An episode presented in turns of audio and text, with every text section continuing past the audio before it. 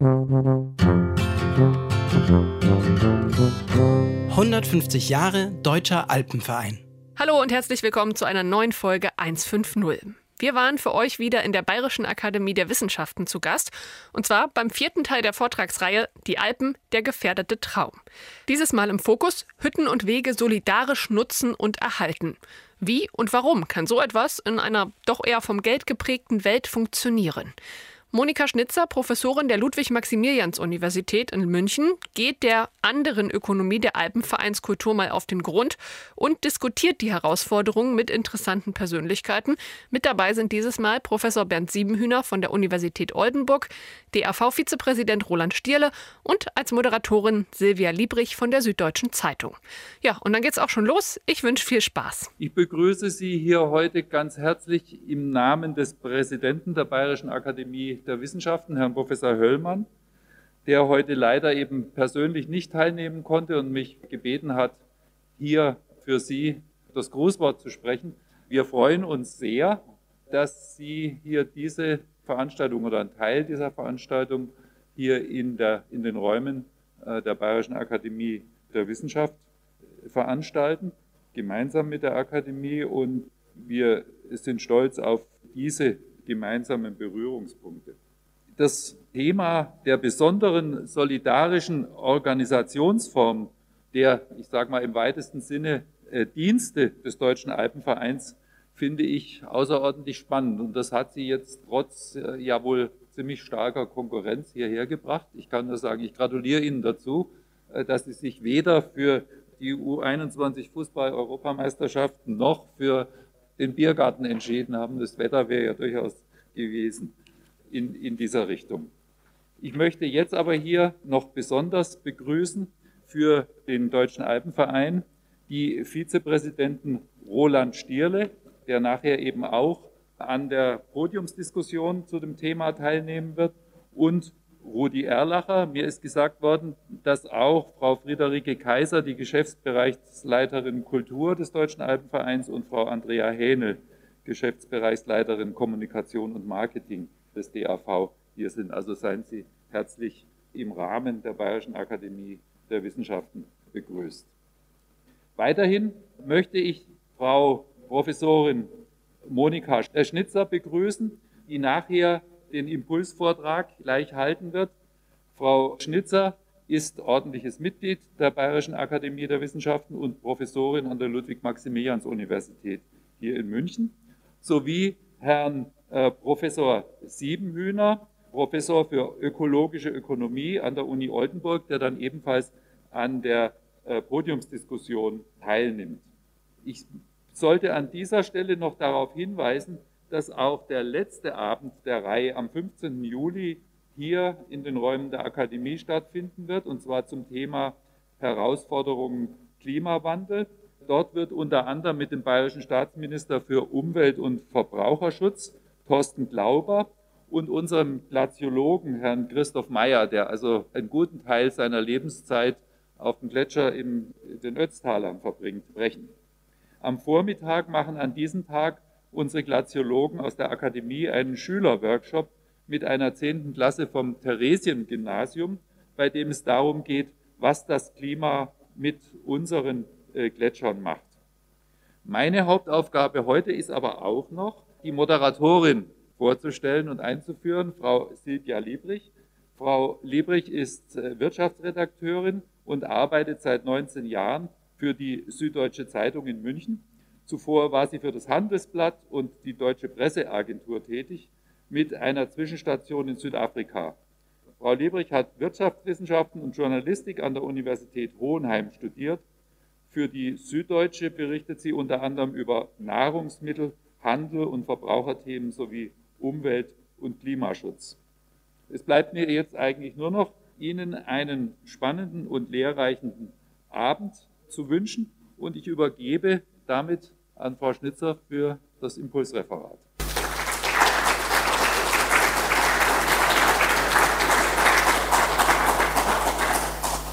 Ganz herzlichen Dank für die Einladung und für die Gelegenheit, hier ein paar Worte über Alpenvereinskultur, eine andere Ökonomie sagen zu können. Ja, ich weiß nicht, woran Sie denken, wenn Sie an die Alpen denken, aber ich vermute mal, der eine oder andere denkt an schweißtreibende Gipfelerklimmungen oder er denkt an die steilen Abfahrten beim Skifahren oder er war schon mal mit dem Mountainbike unterwegs.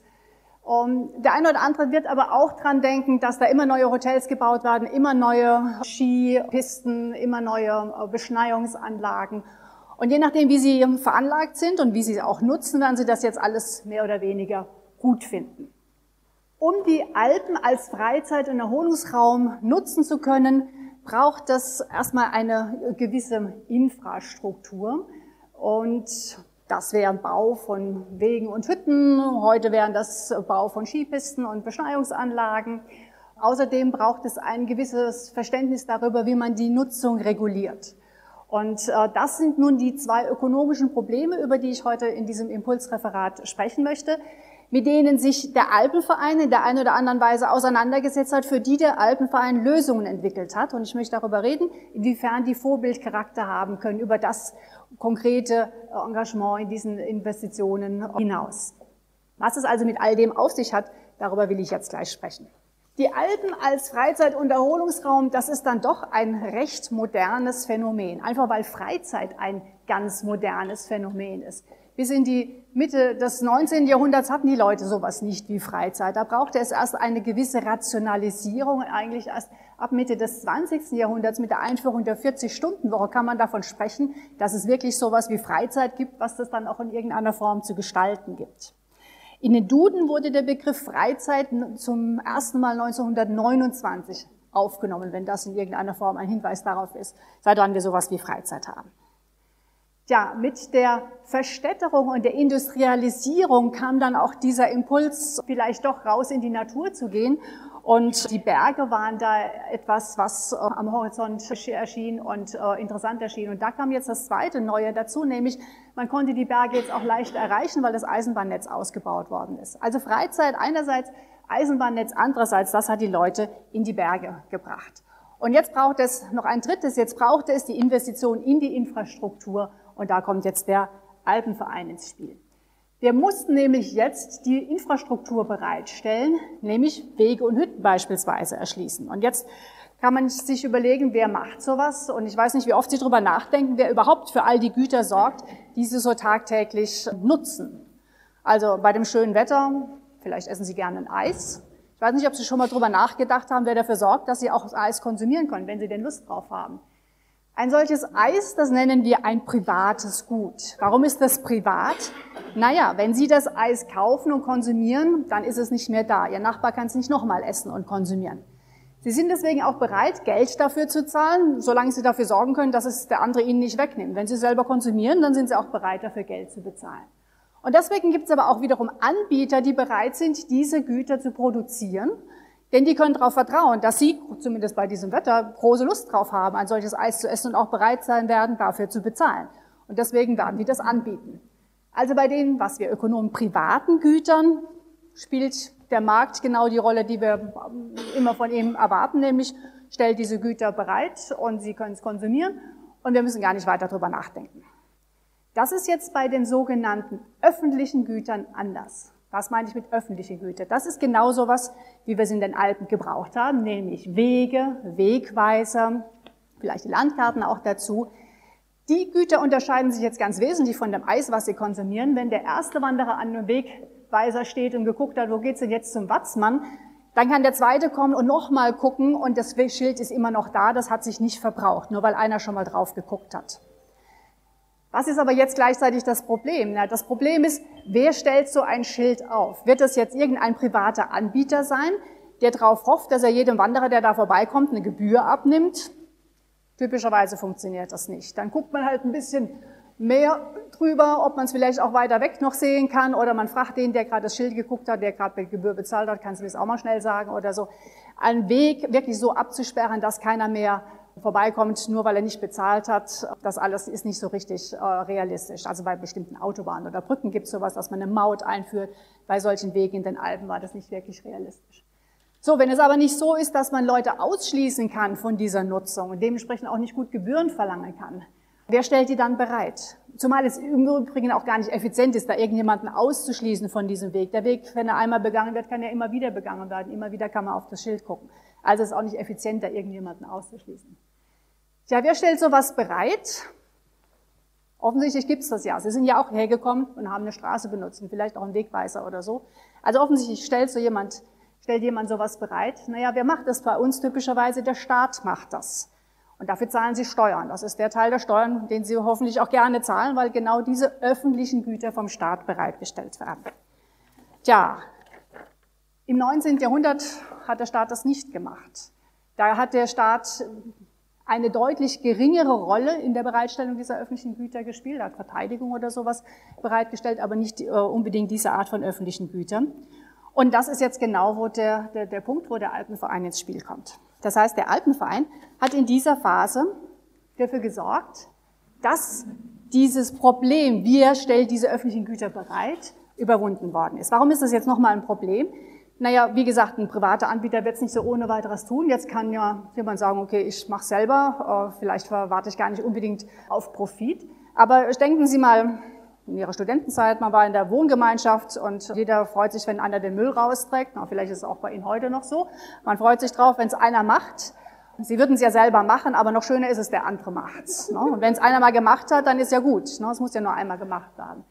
Also wie sorgt man dafür, dass man dieses, was wir als sogenanntes Trittbrettfahrerproblem äh, bezeichnen, dass man das überwindet. Nämlich, wenn einer das gut bereitgestellt hat, können es alle anderen nutzen und jeder lässt mal gern seinen anderen vor. Der Alpenverein hat das geschafft, dieses Trittbrettfahrer zu überwinden. Und wie schafft man das? Indem man in einer kleinen Gemeinschaft sich organisiert. In der Hausgemeinschaft funktioniert das typischerweise. Sie zu Hause haben es auch irgendwie gelöst. Ne? Man wechselt sich ab oder man macht das und da geht man in die Vorlage und der andere macht dafür was anderes. In einem Club funktioniert das, in einem Verein funktioniert das, nämlich dann, wenn die Zahl der Leute überschaubar ist, wenn man sich kennt, wenn man ein gewisses Vertrauen hat und wenn man weiß, wenn ich jetzt in die Vorlage gehe, dann werde ich zumindest nicht immer ausgenutzt von den anderen. Wenn sie immer ausgenutzt werden, dann verlassen sie den Verein, die Wohngemeinschaft, die Ehe, ich will nicht zu weit gehen. Also dann, dann funktioniert es eben irgendwann nicht mehr. Das heißt, Sie müssen einen überschaubaren Rahmen haben und Vertrauen haben, dass Sie in diese Vorlage, wenn Sie in die Vorlage gehen, dass die anderen auch, ja, das mit gleichem Vergelten, nämlich ebenfalls sich einbringen. Und das scheint der Alpenverein tatsächlich geschafft zu haben. Nun, seine Gründung fiel in eine Zeit, als man zum ersten Mal Presse, Vereins- und Versammlungsfreiheit hatte, nämlich Mitte des 19. Jahrhunderts, als die Staatsbürger jetzt das Recht hatten, sich zu gemeinsamen Zwecken zusammenzuschließen. Das ist wirklich kein trivialer Punkt. Vorher durfte man das nicht. Das wäre der Obrigkeit gefährlich erschienen. Erst Mitte des 19. Jahrhunderts wird dieses Recht geschaffen, dass man sich in Vereinen zusammenschließen kann, ohne dass die Obrigkeit Angst hat, dass das gleich zum Aufstand führen wird. Deswegen ist der Verein dann im 19. Jahrhundert auch die wichtigste Form der bürgerlichen Selbstorganisation. Und interessanterweise auch im Alpenverein findet man vor allem am, Anfang vor allen Dingen Bürger. Man findet Akademiker, man findet Unternehmer, Militärs, ja gut, den einen oder anderen Adligen. Aber erst um die Jahrhundertwende gibt es dann eine Sektion für ausübende Bergsteiger. Und da erst finden sich dann auch Arbeiter und Handwerker. Und in den unterschiedlichen Sektionen hat man sich dann auch mit ganz unterschiedlichen Themen beschäftigt. Die einen haben eben Hütten gebaut, die anderen haben Höllentalklamm zum Beispiel erschlossen, andere haben Fortbildungskurse gemacht wie Kartenlesekurse oder Erste-Hilfe-Kurse. Mit dem Ausbau dieser Infrastruktur, Wege, Hütten, hat man dann auch einen Nebeneffekt gehabt und den hat man durchaus von Anfang an mit im Auge gehabt, nämlich man hat Arbeitsplätze für die einheimische Bevölkerung geschaffen. Die einheimische Bevölkerung, für die vorher nämlich das Leben hart war, die, Bevölker die, die, die Region war sehr arm, die wären auch selber nicht auf die Idee gekommen, auf den Berg zu steigen. Dazu hatten sie in ihrem rauen Alltag auch überhaupt keine Ambition und keine Gelegenheit. Das heißt, für die ist jetzt auch wirtschaftliche Aktivität möglich geworden in diesem Bereich und es beginnt sowas wie Tourismus und in dem Sinne dann auch sowas wie Bergsteigen als Beruf. 1882 hat der Alpenverein eine Bergführerordnung etabliert und das Bergführerabzeichen eingeführt, das nämlich den behördlich autorisierten Bergführer auch äußerlich in auffälligster Weise kenntlich macht. Also Tourismus und Bergführer, auf einmal sind da neue Jobs geschaffen worden. Und gleichzeitig hat man 1919 dann auch die Bergwacht eingeführt, mit der man schon damals die Bekämpfung der Verwilderung der Sitten in den Bergen vorantreiben wollte. Tja, der Alpenverein war also sehr erfolgreich, diese öffentlichen Güter bereitzustellen, sodass man an der Stelle nicht den Staat brauchte, nicht äh, die Zwangsabgabe Steuer brauchte. Aber irgendwann ist dieser Erfolg auch so groß geworden, dass es gleich das nächste Problem gab, nämlich ähm, das zweite ökonomische Problem, die mögliche Übernutzung des Alpenraums und wir nennen als Ökonomen das das Allmende-Problem. Was meine ich damit? Allmende-Problem, wenn wir das unseren Studenten erklären, dann sagen wir immer am Beispiel der Dorfwiese, wir haben folgendes Problem, es gibt eine Wiese, da dürfen Sie Ihre Kuh drauf treiben und das Problem ist, jeder hat das, den Anreiz, möglichst viele Kühe drauf zu treiben, denn dann haben sie möglichst viel von dieser Wiese, aber jede zusätzliche Kuh zertrampelt die äh, Wiese und macht die für die anderen kaputt. Aber dass es für die anderen schlecht ist, wenn sie noch eine weitere Kuh da drauf treiben, darauf nehmen sie keine Rücksicht. Und dementsprechend macht jeder zu viel Gebrauch von dieser Dorfwiese. Denken Sie an das Überfischen der Weltmeere. Da findet genau das statt. Jeder fischt so viel er nur kann und am Ende ist der Fischbestand eben nicht mehr vorhanden, weil er überfischt wird. Ähnlich ist es in den Alpen. Sie alle steigen auf den Berg und inzwischen am Wochenende bei den schönsten Klettersteigen stehen sie im Stau, sie stehen am Gipfelkreuz und jeder will ein Selfie machen, sie müssen sich schon in Schlange stellen. Also auch hier haben wir eine gewisse Übernutzung. Tja, was hätte man eigentlich am liebsten? Man hätte am liebsten das Gipfelkreuz für sich selber. Aber Einsamkeit für alle, das ist ein Widerspruch an sich. Das ist die ideale Vorstellung, sie selber und nichts um sie herum. Das hat auch schon Schriftsteller Karl Spitteler so festgestellt, der Mensch hat fünf bis sechs Fuß Höhe und ein bis zwei Fuß im Durchmesser und dieser Knirps begehrt für seine Ferieneinsamkeit nicht etwa bloß, dass ihm auf seinen Spaziergängen niemand begegne. Nein, er verlangt gleich ein paar Dutzend Gebirgsstöcke von je 4000 Metern Höhe und je 20 Stunden im Umkreis für sich allein. Sie werden mir zustimmen, das ist die ideale Vorstellung. Also vielleicht noch ein, zwei Kumpels dabei, aber ansonsten möglichst niemand, der sich stört, aber das funktioniert natürlich nicht. Das funktioniert nicht, wenn alle das haben wollen. Das ist der gleiche Widerspruch, den Sie auch haben, wenn Sie sagen, Luxus für alle. Ja, geht halt nicht. Das ist der Widerspruch an sich. Das funktioniert nicht. Es muss also in gewisser Weise eine Regulierung der Nutzung vorgenommen werden. Nicht unbedingt so, dass dann äh, nur noch einer oben steht, aber in gewisser Weise muss diese Regulierung vorgenommen werden. Und ja, Puristen würden sagen, dann lassen wir gar niemanden mehr hoch. Denn die Gefährdung des Alpenraums dadurch, dass sie zu stark genutzt wird, dass wir dann neue Wege anlegen und dadurch Bodenerosion passiert und dass die Flora und Fauna gefährdet, die kann, der kann man natürlich äh, Einhalt gebieten, indem wir sagen, gar keiner mehr. Wäre eine Möglichkeit, die Alpen nur noch für sich. Äh, vielleicht äh, finden das die meisten dann doch zu extrem. Jetzt gibt es zwei andere Möglichkeiten, zumindest die Nutzung einzuschränken. Und die zwei Möglichkeiten, das zu tun, ist, ja, als Ökonom denkt man immer gleich mal ans Geld. Wir können einen Preis dafür verlangen. Wir können den Preis einfach in die Höhe treiben. Wir können also zum Beispiel sagen, nur noch wenige Hotels, nur noch wenige Skipisten, nur noch wenige Wege. Und dadurch, durch die Verknappung, wird der Preis in die Höhe getrieben und dann können halt nur noch denen es wirklich viel wert ist, das zu nutzen, das nutzen und dadurch wird die Menge insgesamt eingeschränkt. Das ist gar keine, auch wenn Sie denken gleich hier Ökonomisierung, Ökonomin, da haben wir gleich gewusst, dass mit denen irgendwas nicht stimmt. Also selbst wenn Sie so denken, nochmal drüber nachdenken, das hat schon seinen Grund, warum wir normalerweise über sowas so nachdenken, weil man mit seiner Zahlungsbereitschaft eben auch zum Ausdruck bringt, wie viel ist es einem wirklich wert, oben alleine auf dem Gipfel zu stehen. Das äh, hat schon seine, seine äh, Logik. Einziges Problem ist natürlich, und dann finden wir es ungerecht, nicht alle Leute haben gleich viel Geld, sind gleich reich. Und äh, wenn es sozusagen am Geldbeutel scheitert man hätte wirklich große Zahlungsbereitschaft, aber man hat schlicht das Geld nicht, ja, dann ist es vielleicht doch nicht so, dass wir das als sehr gerecht äh, ansehen würden. Wobei, an der Stelle, kleiner Exkurs, denken Sie mal drüber nach, bei den allermeisten Gütern ist es so. Welches Auto Sie sich leisten, welchen Urlaub Sie sich leisten, was Sie sonst so konsumieren, da bestimmt auch Ihr Geldbeutel, was Sie sich leisten. Sind die Alpen was anderes? Ist das jetzt ein spezielles Gut, wo das Geld keine Rolle spielen sollte, der Preis keine Rolle spielen sollte? Darüber sollten wir nachher diskutieren. Jetzt will ich Ihnen erst die zweite Variante noch vorstellen. Zweite Variante ist, wir regulieren die Nutzung über die Einführung von Hürden. Das ist letztlich nichts anderes als ein Preis, nur ist es kein monetärer Preis, sondern wir sagen jetzt, okay, es gibt keine Seilbahn auf den Gipfel hoch. Auf den Gipfel hoch kommt nur der, der auch da selber hochkommt. Auf Schusters Rappen mitsteigen und klettern und ich weiß nicht allem, was dazugehört. Ist das jetzt gerechter? Wir werden das jetzt gleich diskutieren können. Ist das jetzt gerechter? Denn jetzt an der Stelle muss man sagen, kann es nur noch der schaffen, der körperlich fit ist. Und ähm, ja, wie gerecht das ist, darüber können wir gleich diskutieren. Das ist jedenfalls die Variante, die der Alpenverein lange favorisiert hat.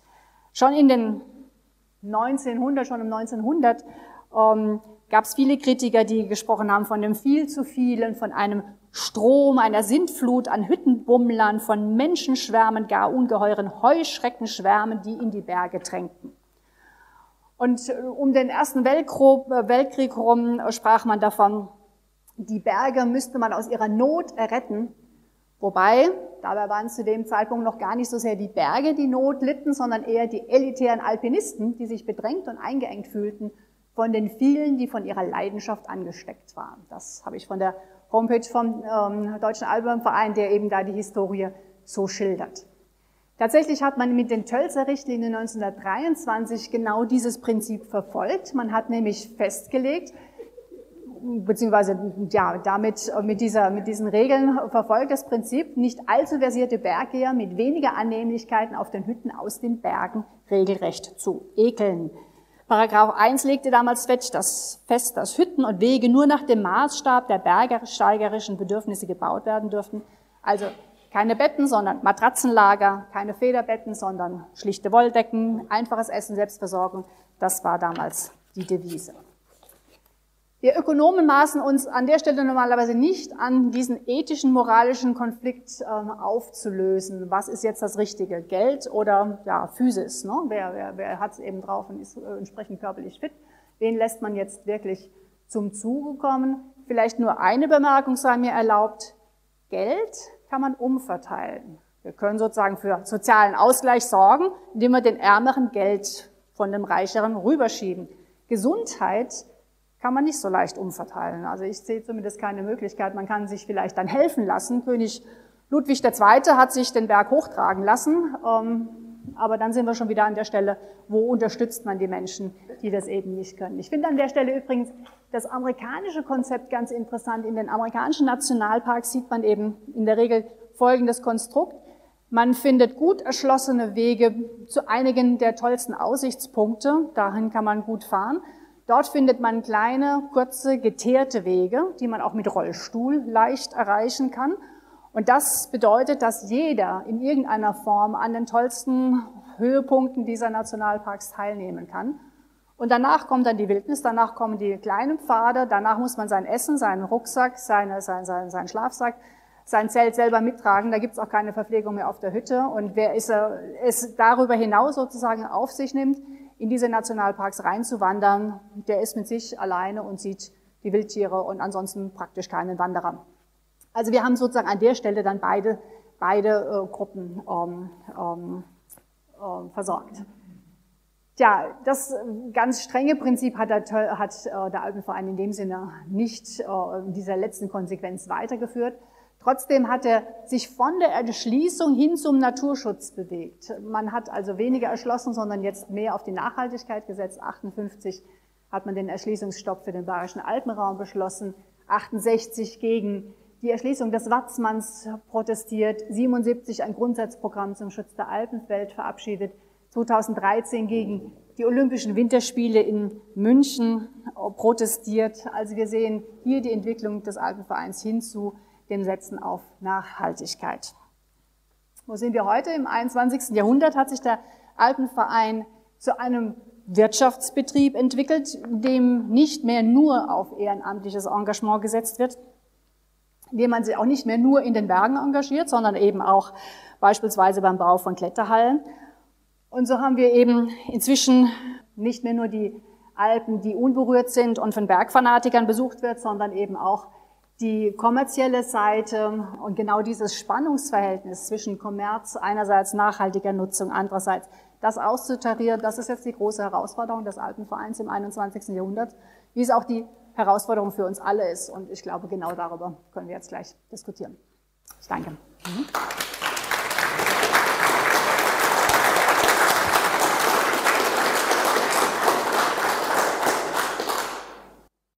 Ähm, Professor Bernd Siebenhühner. Er ist seit vielen Jahren DAV-Mitglied, zuerst in der Sektion Berlin und seit kurzem in der Sektion Oldenburg. Und er bezeichnet sich selbst als leidenschaftlichen Berggänger, Kletterer, Hochtourengeher. Er ist aber auch Volkswirt und Politologe und seit 2007 Professor am Lehrstuhl für ökologische Ökonomie an der Karl von Ossietzky Universität Oldenburg. Seine Forschungsschwerpunkte dort sind kollektive Lernprozesse, ökologische Ökonomie, Umweltbildung, ökologische Ethik und Umweltpolitik. Seit 2004 ist er außerdem Vorsitzender der Vereinigung für ökologische Wirtschaftsforschung. Herzlich willkommen. An seiner Seite sitzt Roland Stierle. Er ist stellvertretender Vorsitzender des Deutschen Alpenvereins, DAV. Zuvor war er lange im Landesverband Baden-Württemberg aktiv und ähm, er ist seit 50 Jahren, fast 50 Jahren jetzt überhaupt schon dabei. Fast sowas wie ein Urgestein passt ja zu den Alpen. Das DAV. Genau. Sie selbst sagen, äh, das Klettern und Bergsteigen hat mich früher völlig euphorisiert. Und er sagt auch, Reinhold Nessers Buch Der siebte Grad war meine Bibel. Er schränkt dann aber, oder er fügt dann auch sehr ehrlich noch hinzu, wir hatten Glück, dass wir nicht abgestürzt sind. Ähm, mindestens genauso wichtig wie die eigenen Touren sind ihm heute, das ist ihm heute das ehrenamtliche Engagement, damit auch künftige Generationen noch ihre Freunde in den Bergen haben. Er selbst hat drei Töchter und viele Enkel und diese Töchter, die, sagt er selbst, können alle besser klettern und Skifahren als er selbst.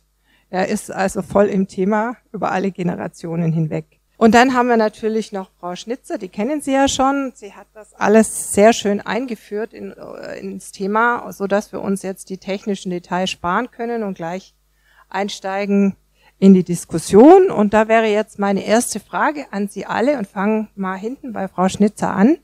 Ähm, sind die Alpen für alle da? Unbedingt. Das ist genau das, was ich am Ende wirklich sagen möchte. Die Alpen sollten für alle da sein. Also sie sollten nicht nur für die Reichen da sein, sie sollten aber auch nicht nur für die Gesunden da sein, nicht nur für die Alpinisten. Ich finde, alle sollten die Chance haben, die Alpen zu nutzen.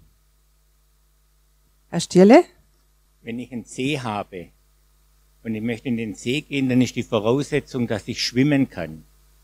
Sonst muss ich den See von außen anschauen und als Bergsteiger oder wenn ich in die Berge gehen möchte, muss ich, wenn ich nicht bergsteigen kann, die Berge von unten anschauen. Und ich glaube, das ist auch die Grundvoraussetzung. Die Berge sind frei und offen für alle.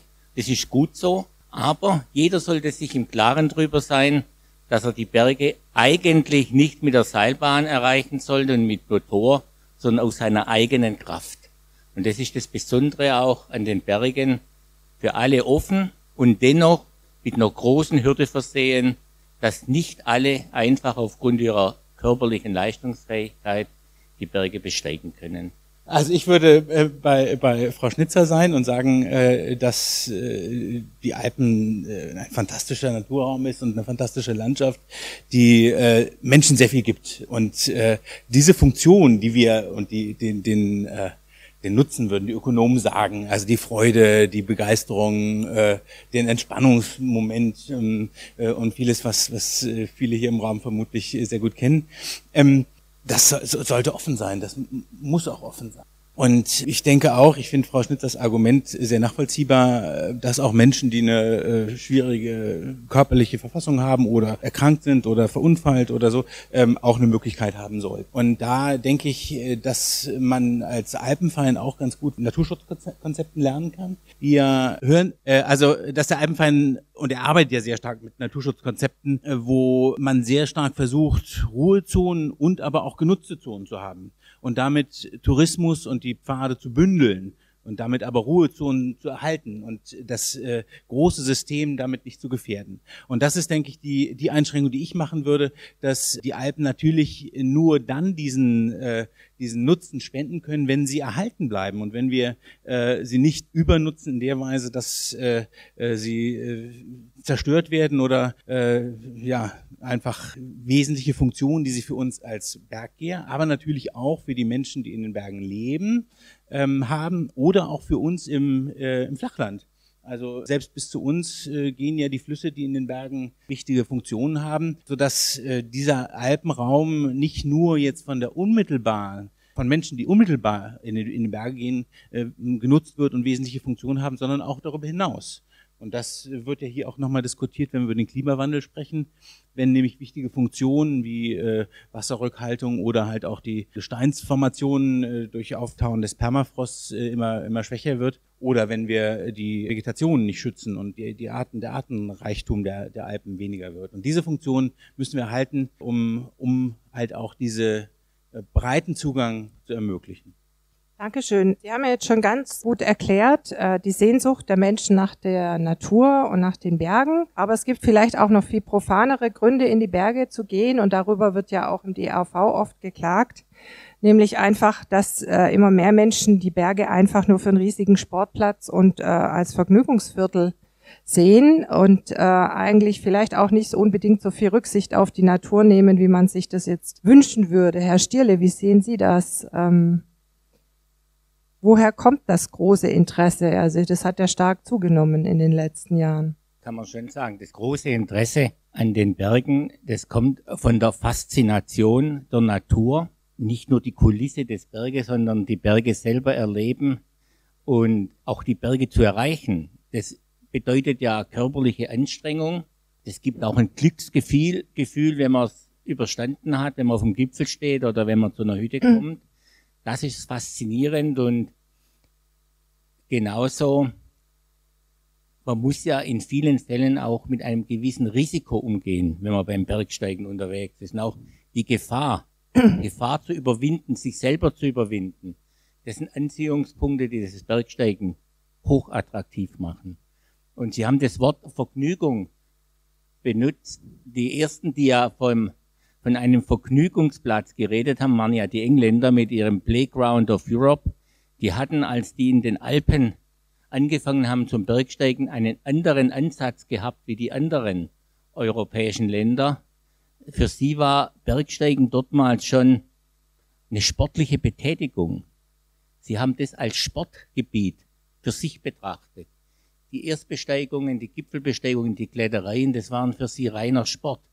Damals waren zum Beispiel die Deutschen oder die Österreicher noch auf einer ganz anderen Wellenlänge. Da ging es erstmal um die Erschließung, um die Gangbarmachung der Alpen. Und Sie haben es ja auch richtig auch gesagt, die Tourismusentwicklung wurde damals gestartet mit dem Franzen 1869. Und das sind schon Attraktionen, die den Menschen anziehen und die Alpen zu einem wirklich wundersamen und einzigartigen Gebiet machen in Europa. Ja, aber es ist ja jetzt nicht jeder ein, ein Bergsteiger, der in die Berge geht, sondern vielleicht auch jemand, der mit seinem E-Bike bis zur Bergspitze kommen will, möglichst auf platten Wegen.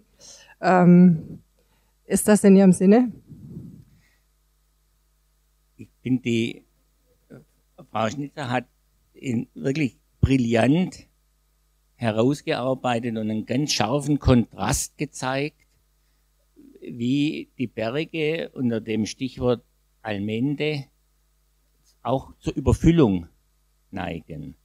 Und zur Überfüllung der Berge in den meisten Bereichen kommt es, wenn die Zugänge so stark erleichtert werden, dass zu viele Menschen dorthin kommen. Die Berge sind ja gestaffelt wenn ich nicht so gut beieinander bin, um den Mont Blanc zu besteigen oder das Matterhorn zu erklettern, dann gehe ich halt in den bayerischen Vorbergen auf einen kleineren Gipfel.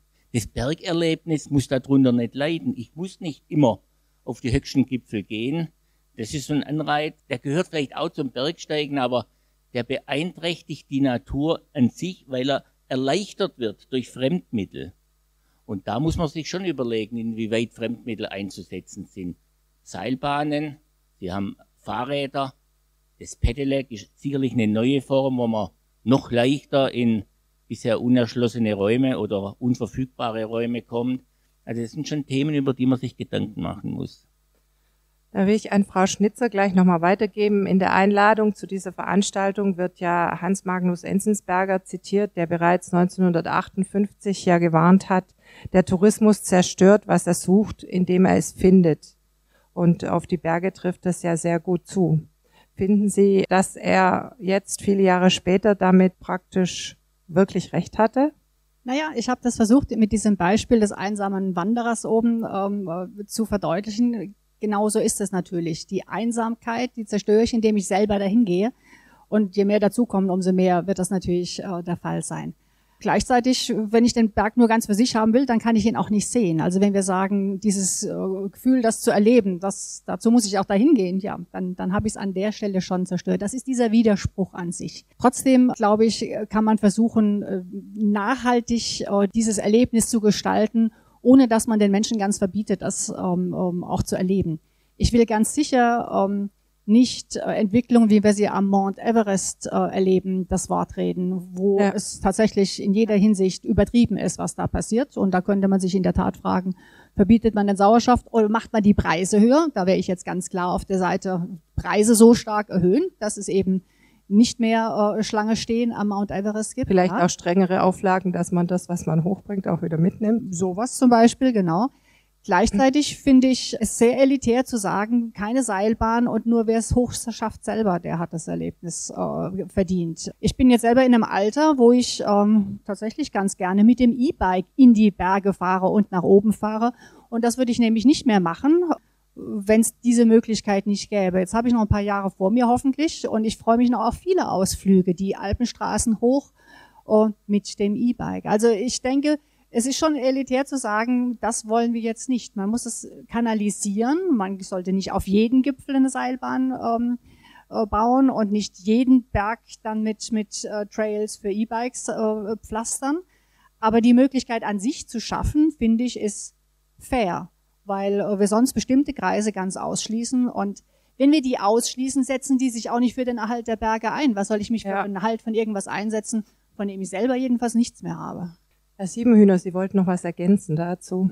Ja, also ich sehe diesen Widerspruch gar nicht so stark. Also das war ein Extrembeispiel der Spieler. ähm, äh, denn Berg ist für mich häufig auch ein soziales Erlebnis. Also äh, irgendwo stand über 1000 Meter fängt man nicht an zu sitzen, man tut sich, duzt sich. Und äh, äh, es hat ein, also wenn ich in die Berge gehe, auch wenn ich noch so außer Atem bin, irgendwie freue ich mich, jemand freundlich Hallo zu sagen oder einen Tipp zu geben oder äh, also und man hat sehr intensive Bekanntschaften.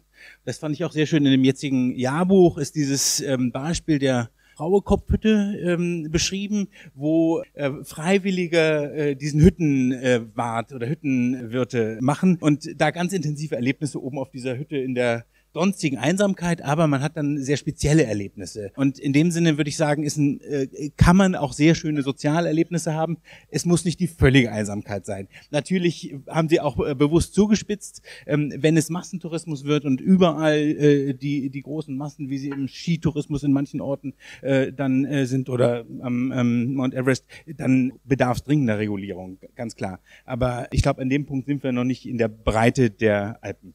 Ich würde da auch gerne noch ein, ein Wort dazu sagen, nachdem Sie den Enzensberger zitiert haben mit dem Tourismus, dass der das zerstört, was man sucht, indem man es findet.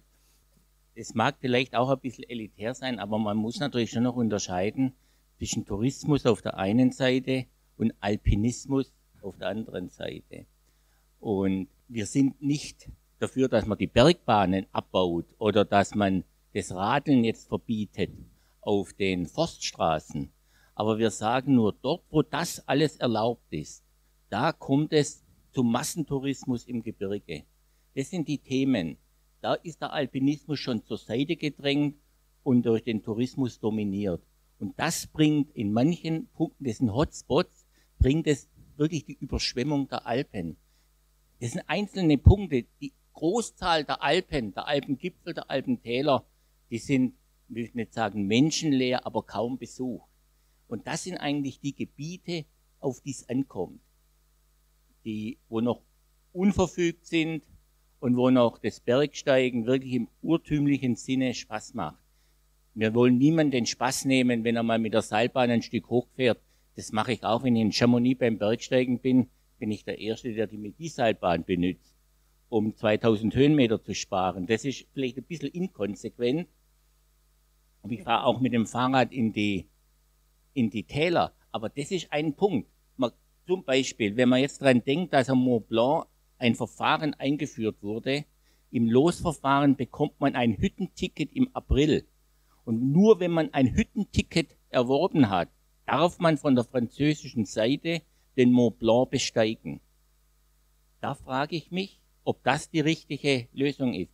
Wenn ich die Zahnradbahn von Les Souches oder die Medibahn zurückschrauben würde, dann hätte ich das Problem nicht. Weil dann kommen nicht so viele Leute und konsumieren den Berg. Die würden sich kleinere Gipfel suchen und ich bin mir ganz sicher, hätten das gleiche Gipfelglück wir von dem Hören. Da würde ich jetzt gerne mal noch an der Stelle einfügen, da gab es doch gerade erst den kuriosen Fall, dass zwei Piloten da oben gelandet sind, um ihre Bergtour starten wollten und waren äh, verhaftet wurden und wieder runtergeschickt. Das war der Mont Blanc, wenn ich mich recht erinnern kann. Das war vor einer Woche oder so. Ich meine, das sind dann so Extremfälle, die dann versuchen, eben solche Regeln zu umgehen, indem sie sagen, okay, nehme ich mal Flugzeug, fliege ich hoch. Ich habe mich an der Stelle auch noch, weil Sie vorher gesagt haben, Forstwege, gefragt, ob der normale Mensch äh, unterscheiden kann, welcher Weg jetzt ein vom Alpenverein angelegter ist und welcher jetzt von Gemeinden und Tourismusorganisationen äh, in den Regionen angelegt sind. Ich glaube nämlich, dass der normale Mensch da gar keine Unterschiede machen kann. Jetzt habe ich Sie unterbrochen. Sie wollten noch was ergänzen, aber ich frage mich natürlich schon, wo man da die Grenze ziehen soll dazu will ich jetzt gar nicht sagen. Ich will nur noch mal kurz auf dieses Beispiel eingehen. Ich muss gestehen, Losverfahren finde ich sehr viel gerechter als wer die Muckis hat, der darf da hoch. Das ist ein Punkt, auf den ich später auch noch mal auf jeden Fall äh, eingehen will. Diese wie wie regulieren wir das eigentlich? Das ist schon ein wichtiger Punkt, finde ich auch in unserer Diskussionsrunde, den wir noch ausbauen sollten. Äh, ich wollte jetzt erst vorab noch mal auf die Rolle kommen, die der, die die Technik hat, was äh, und die den wachsenden Zustrom ja beflügelt, weil man eben leichter auf den Berg kommt. Und ähm, es geht ja nicht nur um die Seilbahnen, sondern werden dann auch Rodelbahnen eingerichtet und, und Klettergärten, wo man wirklich nichts mehr tun muss, außer vielleicht noch seinen Haken reinhängen. Solche Dinge, da, da fragt man sich ja, wie viel Technik am Berg darf sein und soll sein und ab wann muss man sich überlegen, ob man vielleicht auch mal zurückbaut. Vielleicht wollen Sie gerade, Herr Stierle, an dem Punkt weitermachen. Wir haben ja einige aktuelle Beispiele in den Alpen. Wir haben einen Ausbau, Gott sei Dank, verhindern können am Riedberger Horn. Und wir haben jetzt eine erneute Diskussion, wo, ich sage einmal mal, Vergnügungspark Disneyland an einem Berg im Allgäu am Gründen gebaut werden soll. Und da frage ich mich, muss das sein? Wir haben zehn Kilometer entfernt am Alpsee auch so einen Vergnügungspark mit Rodelbahnen, Flying Fox. Okay, da gibt's, das gibt's, das nehmen wir hin, aber muss man dann gleich wieder an anderer Stelle das erneut machen? Wir haben lange gestritten, der Alpenverein oder die Alpenvereine bei der Selfretta-Erschließung am Pitzwald-Gronda. Dort kann man heute eine scharfe Trennlinie sehen zwischen einem touristisch industrialisierten Gebiet, das im Wesentlichen zum Geldverdienen, marktwirtschaftlich orientiert eingerichtet wurde. Auf der anderen Seite, paar hundert Meter entfernt an der Heidelberger Hütte, da kommen wir in ein Gebiet, das der Alpenverein als Gemeingut pflegt, seit 150 Jahren. Da glaube ich schon, wir müssen zumindest mal das, was heute noch nicht erschlossen ist, verkabelt mit Seilbahnen, das sollte zumindest erhalten bleiben. Inwiefern man rückbauen soll in bestehenden Skigebieten, das sind sicherlich Einzelfalllösungen, über die muss man reden oder kann man reden. Aber da wird sicherlich auch vieles von alleine kommen.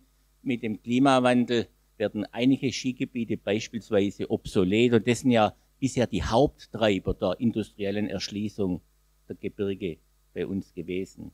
Herr Siebenhühner, wie sehen Sie ähm, die Rolle der Technik?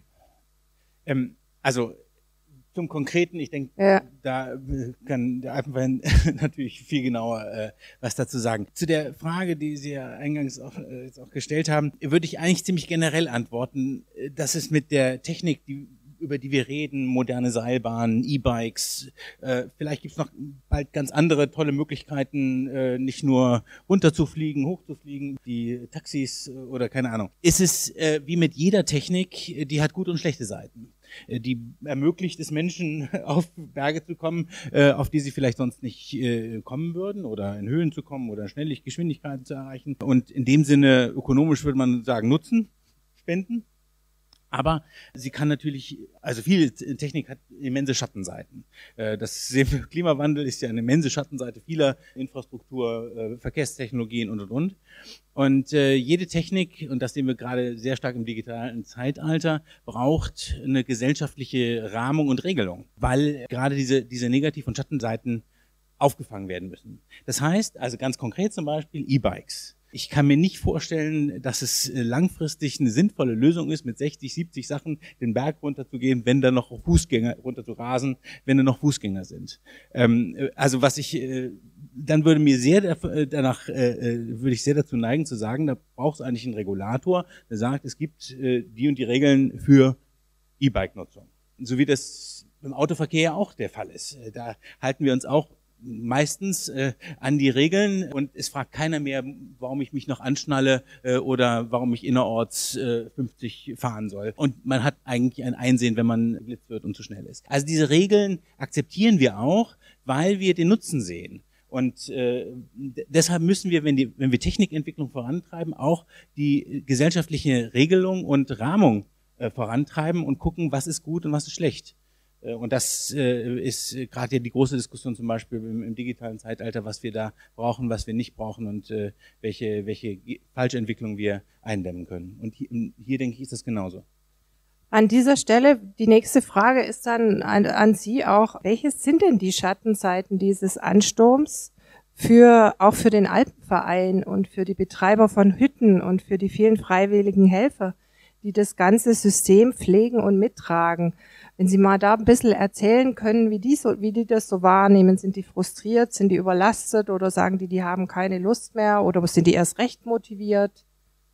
Also ich kann es ja nur generell äh, sagen. Ich glaube, Sie können gleich noch äh, über die konkreten Fragen sprechen. Natürlich gibt es einmal die großen ökologischen Schattenseiten von Übernutzung äh, von äh, Hangabgängen, Muren, äh, äh, Verlust der Ökosystemfunktionen, des Artenreichtums im, in den Alpen, wenn mehr und mehr die Alpen genutzt.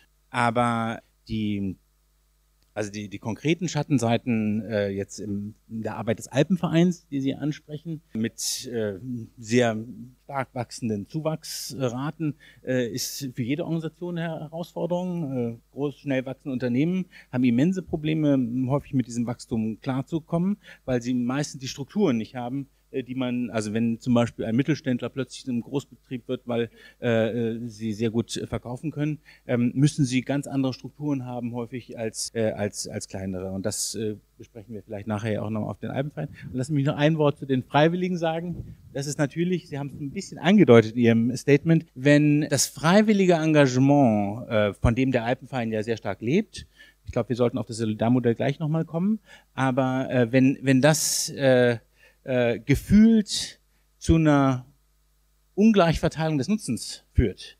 Ja, das haben Sie, glaube ich, als äh, Trittbrettfahrproblem ein bisschen äh, benannt. Wenn dieses Vertrauen nicht mehr da ist, so haben Sie es gesagt, äh, dass alle anderen auch einen Beitrag für das Gesamte leisten. Oder umgekehrt gesagt, dass es einige gibt, die davon profitieren und viele, die was leisten oder einzahlen. Dann gibt es natürlich eine Unterwanderung oder. Ich würde vielleicht mal mit der bisschen Zahlen beantworten, weil Sie sagen, das wird alles von Ehrenamtlichen gemacht.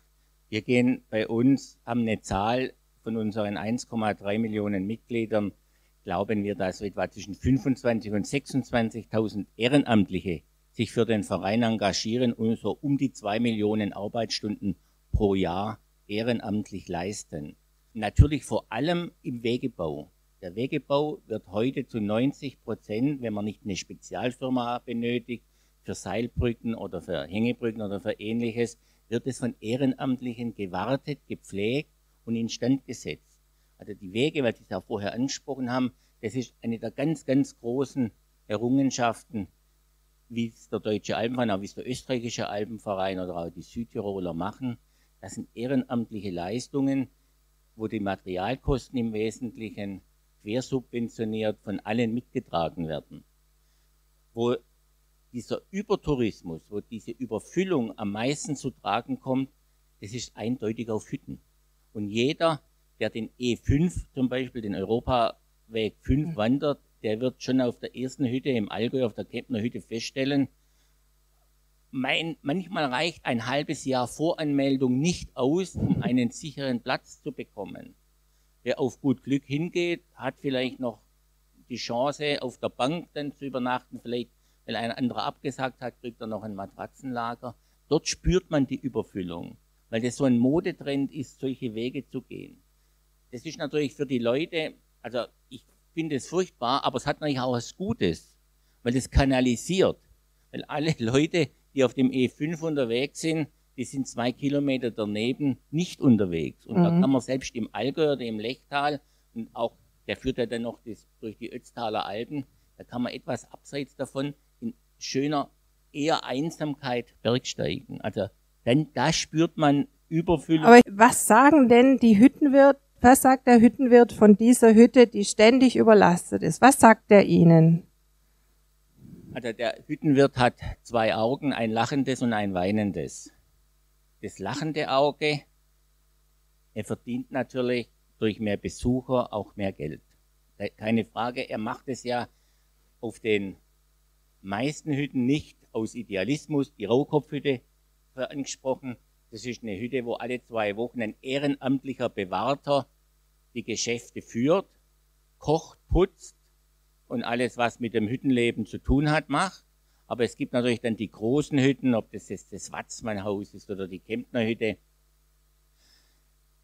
Dort gibt es einen großen Wirtschaftsbetrieb. Das sind 10, 15, 20 Angestellte, die man braucht, um 100, 200, 250 Bergsteiger zu beköstigen, zu verpflegen und die Matratzen, die Lager entsprechend herzurichten.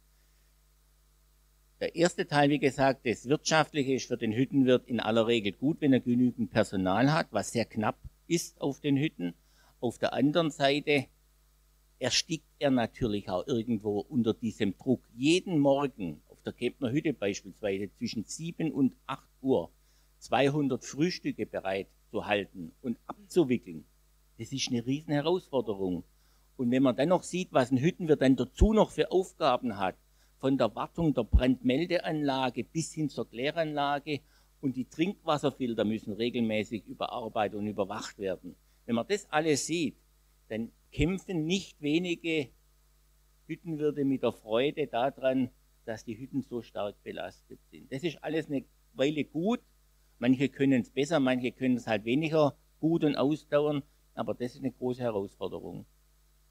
Ähm, Dankeschön. Also ich finde schon wichtig, dass man auch die, Sat die Schattenseiten hier nochmal genauer beschreibt, weil ich glaube auch die Überlastung dann irgendwann der Freiwilligen dann dazu führt, dass sie vielleicht auch keine Lust mehr haben. Jetzt wird Ihnen ja aber auch vorgeworfen von verschiedenen Seiten, dass der DAV auch ein bisschen mit selbst dran schuld ist an dieser Entwicklung, dass immer mehr Ber Menschen in die Berge kommen, weil er einfach seinen Job zu gut macht äh, und den Zugang äh, vielen Menschen einfach zu leicht gemacht hat. Wie sehen Sie das, Frau Schnitzer? Können Sie das nachvollziehen, diesen Vorwurf, oder ist das unfair? Ich würde es überhaupt nicht als Vorwurf verstehen, denn äh, da sind wir ja auch nicht ganz einer Meinung. Ich sehe das überhaupt nicht als negative Entwicklung. Nochmal, lass, also ich will nicht falsch verstanden werden. Ich finde in der Tat, man muss bei allem, was an Erschließung gemacht wird, auf die Nachhaltigkeit achten. Das heißt, man darf nicht so erschließen, dass die Berge an sich gefährdet sind. Das darf nicht passieren, klar. Davon abgesehen, finde ich, sollte man jedem die Chance geben, die Berge zu nutzen. Und wenn jetzt dieser Hüttenwirt überfordert ist, dann sollte man dem Hilfe an die Seite stellen und vielleicht noch eine zweite Hütte eröffnen und das vielleicht so ein bisschen ähm, ja, auf mehrere Schultern verteilen. Aber die Tatsache, dass die Menschen in die Berge kommen, kann ich nur positiv sehen. Und zwar im folgenden Sinne. Sie wollen doch nicht, dass die Leute nur, dass die, dass die jungen Leute nur vor ihrem Computer sitzen, Computerspielen machen, Ecstasy nehmen, was immer ihnen sonst so anfällt an Freizeitaktivität. Das ist doch eine tolle Sache, dass das die jungen Leute in die Natur zieht und die dieses Erlebnis haben und vielleicht, wenn sie zum ersten Mal so einen Klettersteig gehen, wo alles vorbereitet ist, vielleicht haben sie dann Spaß dran bekommen und beim nächsten Mal machen sie was, wo sie sich selber mehr fordern. Aber dazu muss man sie doch heranführen. Und ich kann es nicht verkehrt finden, wenn ähm, mehr Menschen dieses Erlebnis auch wirklich genießen können und man die jungen Leute insbesondere dann auf die Weise in die Berge holt. Ähm, das finde ich demokratisch und in jeder Hinsicht nur gut, wenn junge Menschen diesen Naturraum für sich entdecken und auch diese körperliche Herausforderung, die ja dann letztlich am Ende immer noch damit verbunden ist. Ich glaube, da haben Sie die Herren jetzt herausgefordert. Wer möchte zuerst? Ja, Frau Schnitzer, ich will Ihnen da im Grundsatz gar nicht widersprechen, kann auch gar nicht widersprechen. In die Berge zu gehen ist ein großartiges Erlebnis und jeder, der das möchte und das kann, soll das auch tun und das genießen. Das ist keine Frage. Und, aber auf diesen, Sie haben es ein bisschen vorwurfsvoll gesagt, dass der Deutsche Alpenverein mitbeteiligt ist an der Überfüllung der Berge. Das sagen Ihre Kritiker. Und das sagen genau. zumindest auch die Kritiker. Aber denen muss man schon sagen, der Deutsche Alpenverein, der österreichische Alpenverein hat ab 19, also sagen wir mal ab 1860er Jahre geworben dafür, in die Berge zu fahren, aus unterschiedlichen Gründen. Zum einen, um den, der Bergbevölkerung, der Talbevölkerung mehr Einnahmen zu geben. Das war die Intention von, von Sen und von vielen anderen, vor allem im, im österreichischen Bergland. Und zum anderen aber auch der Reiz, es war ein bisschen heroisch natürlich zu der Zeit, der sportliche Anreiz, Gipfel zu besteigen. Und dafür hat der Alpenverein Werbung gemacht und er hat eine, in den Jahrbüchern eine tolle Bildansprache gehabt. Da hat beispielsweise der Compton mit Gemälden vom Berg eine Stimmung rüber projizieren können in die Wohnzimmer der Bergsteiger zu Hause, die einfach den Anreiz geschaffen haben, da muss ich mal hin. So toll war das. Und das ging gut bis 1919. Sie haben die Zahl vorher auch genannt. Und da darf man nicht vergessen, 1919 bis 1925 in dem Zeitraum gab es tatsächlich eine massive Überfüllung der Hütten. Das kommt daher, der deutsche und der österreichische Alpenverein hatten zu dem Zeitpunkt 1918, vor Ende des Krieges, rund 320 Alpenvereinshütten. Und dem deutschen Alpenverein wurden 90 Hütten nach Ende des Krieges entzogen. Die ganzen Hütten in Südtirol, in Slowenien waren nicht mehr verfügbar. Das heißt, die Bergsteiger mussten sich jetzt mit deutlich weniger Hütten zufrieden geben. Und da hat es natürlich zur Überfüllung geführt. Und darauf sind nach den Nürnberger Leitsätzen 1919 kamen die Tölzer Richtlinien 1923 und die haben zwar rigide, einfache Hütten gefordert oder einen Rückbau sogar der Hütten und einfachste Schlafplätze.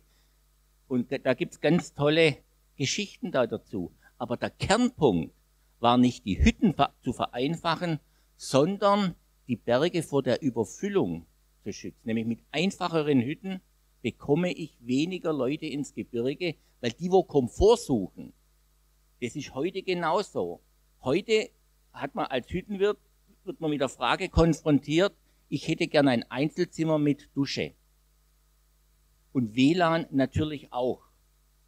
Und das ist ein, ein Trend, der bringt Leute, ich möchte so hart sagen, ins Gebirge, die eigentlich in der Talherberge viel besser aufgehoben wären als am Berg, wo die Bereitstellung solcher Luxusgüter um ein Vielfaches mehr kosten und aufwendiger herzustellen sind.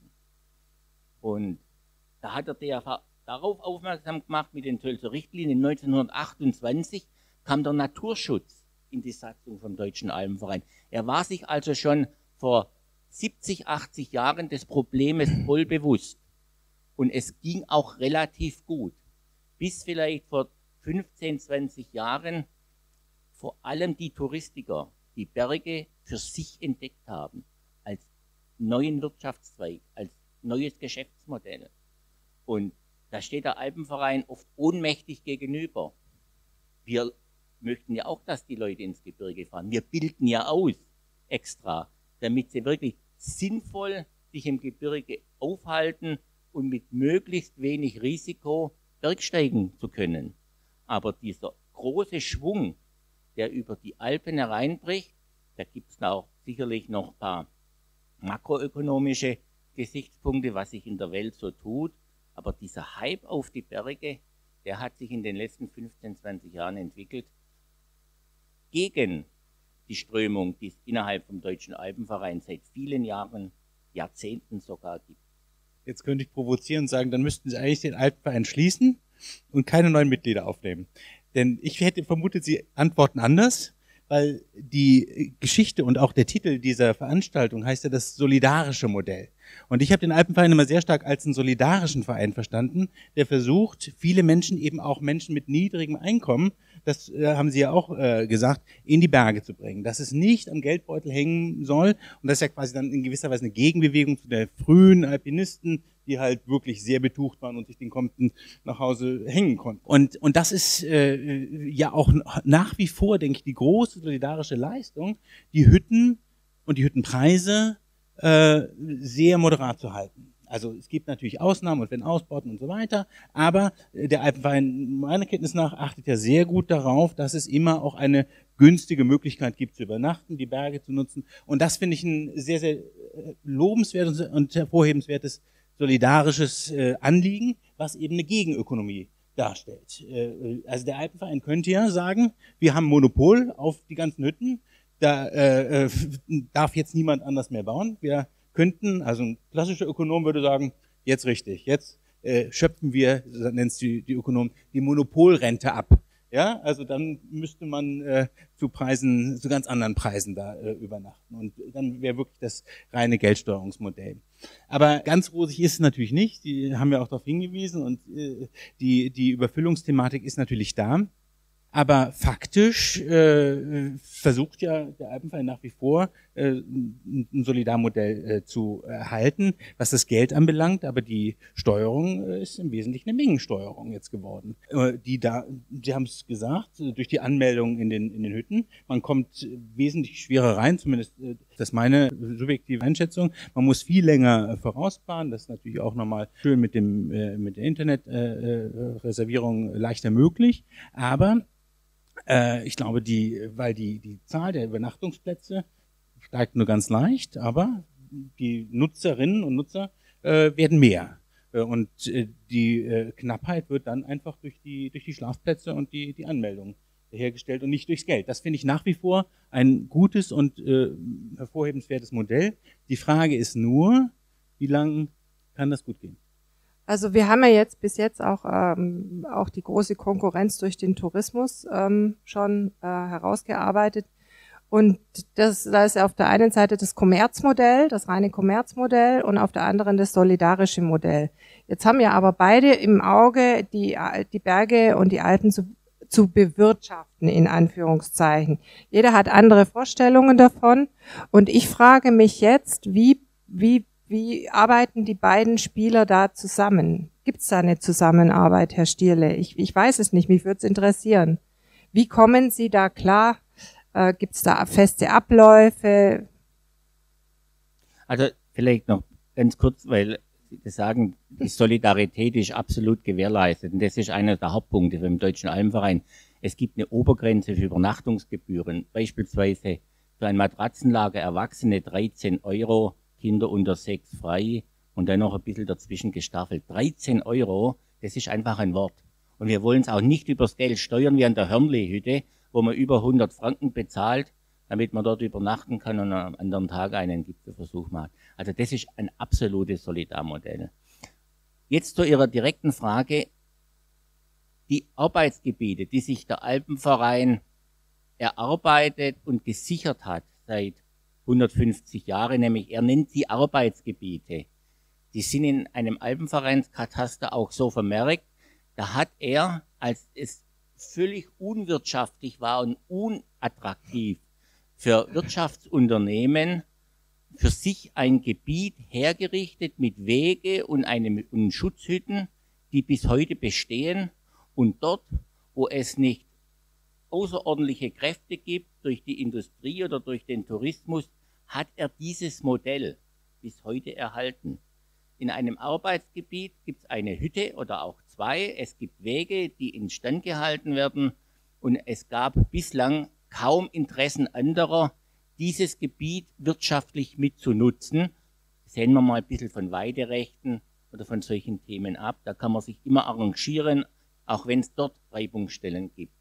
Dort, wo aber andere marktwirtschaftlich streng orientiert in dieses Gebiet hineindrängen, sei es, wie wir vorher schon angesprochen haben, mit Vergnügungsparks oder Seilbahnzusammenschlüsse, wie es in Tirol an der Tagesordnung ist, dort verliert das Gebiet und dort verliert auch der Alpenverein letzten Endes seine Domäne, nämlich ein Gemeingut zur Verfügung zu stellen, was wir mit voller Überzeugung tun. Da sehen wir Gefahren. Brauchen Sie da mehr Unterstützung jetzt zum Beispiel von der Politik oder wer müsste da sich stärker dafür einsetzen?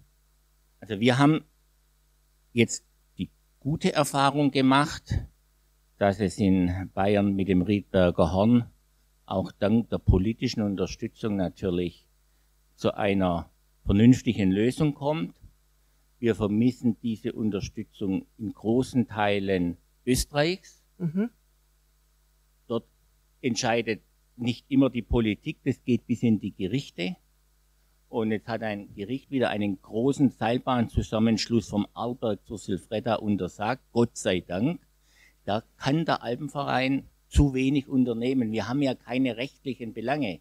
Weil wenn wir von dem Gebiet, von der Schönheit schwärmen, von der Natur, die erhalten werden muss, da hat man oft den zweiten Platz gegenüber wirtschaftlichen Interessen, die natürlich immer wieder in den Vordergrund gestellt werden zum Wohle der dort lebenden Bevölkerung. Da muss man natürlich schon abwägen, was ist gut, was ist weniger gut, aber eine Naturzerstörung für lange Zeit sehen wir in aller Regel zweitrangig hinter einem vielleicht auch nur kurzfristigen Wohl von Investoren, wo das Geld gar nicht im Tal bleibt, sondern an ganz andere Stellen dann transportiert wird. Frau Schnitze, jetzt sind wir ja schon mitten im Thema der, der Regulierung und ähm, da stellt sich ja auch die Frage, wer, wer ist dafür eigentlich letztendlich verantwortlich? Wer kann überhaupt regulieren? Der Alpenverein kann sicher für seine Hütten ähm, bestimmte Regeln erlassen, aber ich weiß nicht, wie es schon bei den Wegen ist, ähm, weil das ja auch über öffentlichen Grund führt. Ähm, wie, wie schätzen Sie das ein oder wie, wie, was wären Möglichkeiten, um das ein bisschen zu kanalisieren alles? Also das ist natürlich genau die ureigenste Aufgabe des Staats, eine solche Regulierung durchzuführen. Um, und idealerweise würde man das länderübergreifend auch machen. Also was man tatsächlich haben will, ist, man will Gebiete ausweisen, in denen es die kommerzielle Nutzung gibt und man will Gebiete ausweisen, die äh, vor allen Dingen auf den Landschaftsschutz äh, achten und äh, diese ja mehr ökologisch orientierte Nutzung ähm, erlaubt. Aber man muss sich darüber im Klaren sein, dass es natürlich da immer Interessenkonflikte gibt. Wenn ich in einem Gebiet bin, das dann kommerziell genutzt wird, dann habe ich natürlich ganz andere Arbeitsmöglichkeiten. Und in dem anderen Gebiet gibt's die deutlich weniger. Also wie sorge ich da für den Ausgleich? Die einen äh, Gemeinden, die profitieren davon, die haben Arbeitsplätze, die anderen haben das nicht. Das muss ich tatsächlich politisch austarieren. Wie äh, sorge ich dafür Kompensation? Denn am Ende will ich ja Arbeitsplätze in den Gebieten haben. Ich will ja nicht, dass die alle nach München kommen, da sind die Preise hoch genug. Also das heißt, wir wollen auch Arbeitsplätze in den Gegenden dort haben. Das war ja genau der Beitrag vom Alpenverein.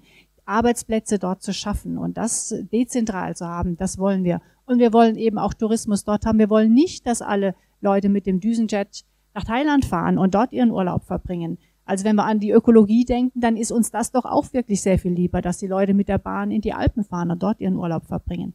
Insofern gibt es da sehr viel auszutarieren und das ist ureigenste Aufgabe der Politik. Das müssen die leisten. Und die Frage ist natürlich, wie die sich untereinander arrangieren. Und da muss es äh, eine Koordination der, der Politik der Gemeinden geben. Das muss auf höherer Ebene passieren. Und idealerweise, wie gesagt, sogar im internationalen Ausgleich. Ja. Also im Moment sind sich Deutschland und Österreich ja noch nicht mal einig über die Nutzung der Landstraßen. Ähm, aber eigentlich sind es ja auch, ähm, wenn wir das mal sehen, beides EU-Mitglieder und eigentlich müssen sie ein großes Interesse haben, politisch zusammenzuarbeiten und vielleicht auch äh, auf dieser Ebene Schutzgebiete zu auszuweisen, vielleicht auch in verschiedenen äh, Stufen mit, mit unterschiedlichen Regeln und natürlich verbunden mit dem entsprechenden, mit der entsprechenden finanziellen Kompensation für Betroffene. Herr Siebenhühner, sehen Sie da Ansätze, dass es, äh, dass sowas kommt oder äh, gibt es konkrete Vorschläge für sowas? Sie, Sie meinen zunehmende Regulierung? Ja, so, so, äh, so äh, länderübergreifend auch zusammenzuarbeiten und ökonomische Lösungen zu finden. Ähm, also ich meine, eine sehen wir ja gerade scheitern, wieder die Maut. Es wäre eine ökonomische Lösung, die äh, viele sehr kritisch sehen, aber das ist äh, am Rande. Ähm, äh, wir sehen ja viel Schutzgebiete, also der Naturschutz, und ich denke, diese Hinwendung zum Naturschutz hat sich in dem Sinne auch bewährt und ist natürlich ganz wichtig für diesen Erhalt, den wir am Anfang angesprochen haben, des Naturraums, der ökologischen Funktionen. Äh, und äh, da gibt's ja auch wunderbare äh, gemeinsams, äh, gemeinsame länderübergreifende Initiativen, in die auch der Alpenverein ja teilweise in, involviert ist, Schutzgebiete großräumiger auszuweisen. Ich denke, da ist noch was zu tun. Das äh, ist sicherlich nicht am Ende. Deutschlandweit sind wir auch äh, nicht gerade Spitzenreiter in der Ausweisung äh, von Schutzgebieten. Die äh, UN hat ja da viel höhere Ziele. Der Anteil von Fläche äh, im, im, gesamten äh, Bundesgebiet. Ähm, da, ist, da ist insgesamt noch was zu tun, wenn wir das erreichen wollen. Ich würde aber auch sehr gerne nochmal diesen Verkehrsbereich ansprechen, weil wenn man dieses Wegemodell überlegt, da hört ja die Aktivität äh, des Alpenvereins am Parkplatz auf. Äh, also häufig, ich sage jetzt mal provokativ. Äh, und da geben sich dann meistens die Touristiker, Gemeinden und die Wegebau- oder Hüttenbetreiber die, die Hände ähm, und bauen die Parkplätze aus. Aber was immer noch erschreckend schlecht ausgebaut ist, sind die, äh, also häufig nennt man das die letzte Meile. Also vom Bahnhof, man kann inzwischen, das Bahnsystem ist besser geworden. Manche Bussysteme sind auch äh, im Ansatz besser geworden, aber äh, häufig ist von der Busstation zum Einstieg oder zum Hüttenweg immer noch ein Weg. Also ähm, da Modelle nochmal zu überlegen, wie man ohne äh, äh, das eigene Auto äh, auskommt. Und also ich muss jetzt auch nochmal sagen, ich war in Kufstein, ich war neulich, ich war vor 30 Jahren da und habe da immer im Schließfach was abgeflossen, weil wenn man mit der Bahn kommt, hat man häufig was, äh, oder ich mache manchmal eine Geschäftsreise und binde dann nochmal einen Bergurlaub an. Da habe ich was, was ich nicht mit auf den Berg nehmen möchte. Äh, und was passiert? Kufstein hat die am Bahnhof alle Schließfächer abgeschafft. Ja, ähm, jetzt hat sie mich zum äh, zur Shopping Mall geschickt und zu fragen, ob ich da das machen kann äh, und einschließen. Äh, also man denkt da überhaupt nicht. Mit, mit dem Auto ist kein Problem, da kann man die Sachen drin lassen und äh, so. Aber äh, mit der Bahn hat man eben andere Bedarfe äh, und äh, die mal zu durchdenken äh, und Angebote zu schaffen, keine Ahnung, ein äh, AV-Taxi, äh, was äh, einen zum Einstieg bringt oder äh, eben so ein, so ein Schließfachservice. Also mit den, mit den ähm, Gemeinden zusammenzuarbeiten, diese, diese Verkehrslösungen äh, ganzheitlich äh, zu machen und nicht erst ab Parkplatz äh, äh, den, den Weg zu optimieren. Das fände ich mal eine äh, gute Möglichkeit, auch im Sinne des Klimaschutzes, wo der Alpenverein ja massiv, also wenn man das so sagt, drunter leidet. Er ist natürlich auch, also wir alle äh, sind ja äh, Klimawandel Mitverursacher äh, und äh, dass wir äh, Möglichkeiten, also da haben wir noch viele Möglichkeiten und Notwendigkeiten, äh, was zu ändern, was äh, zu verbessern. Herr Stierle, Sie raten ja auch, dass äh, Ihre Mitglieder, wenn sie in die Berge fahren, Fahrgemeinschaften bilden und solche Dinge. Führen Sie denn speziell auch Gespräche mit den Gemeinden, was jetzt dieses Angebot des öffentlichen Nahverkehrs angeht? Also das, das ist natürlich eines der ganz zentralen Themen, die den Alpenverein beschäftigt, vor allem den Rudi Erlacher. Und es ist kein neues Thema und es wird mit Sicherheit auch nicht in, in kurzer Zeit gelöst werden. Wenn Sie die Verkehrswege anschauen, auch die Bahnwege, von Nord nach Süd kommen sie relativ gut noch an die Berge heran, vor allem von München oder auch von Ulm, von Augsburg. Da fahren von Nord nach Süd Züge. Wollen Sie aber mal von Ost nach West am Alpenkamm entlang, dann müssen Sie Glück haben, wenn, wenn Sie einen Schulbus bekommen. Und wir haben vor ein paar Jahren versucht, mit der Bahn, weil die ja auch Mietwagen anbietet, zu sagen, für die letzte Meile hätten wir an den Hotspots, zum Beispiel im Tegernsee oder in anderen Gebieten, in Garmisch, hätten wir gerne ein Mietwagendepot von euch genutzt, um damit voll den letzten Kilometer zum Ausgangspunkt zu fahren. Das ist unmöglich, dies zu erreichen.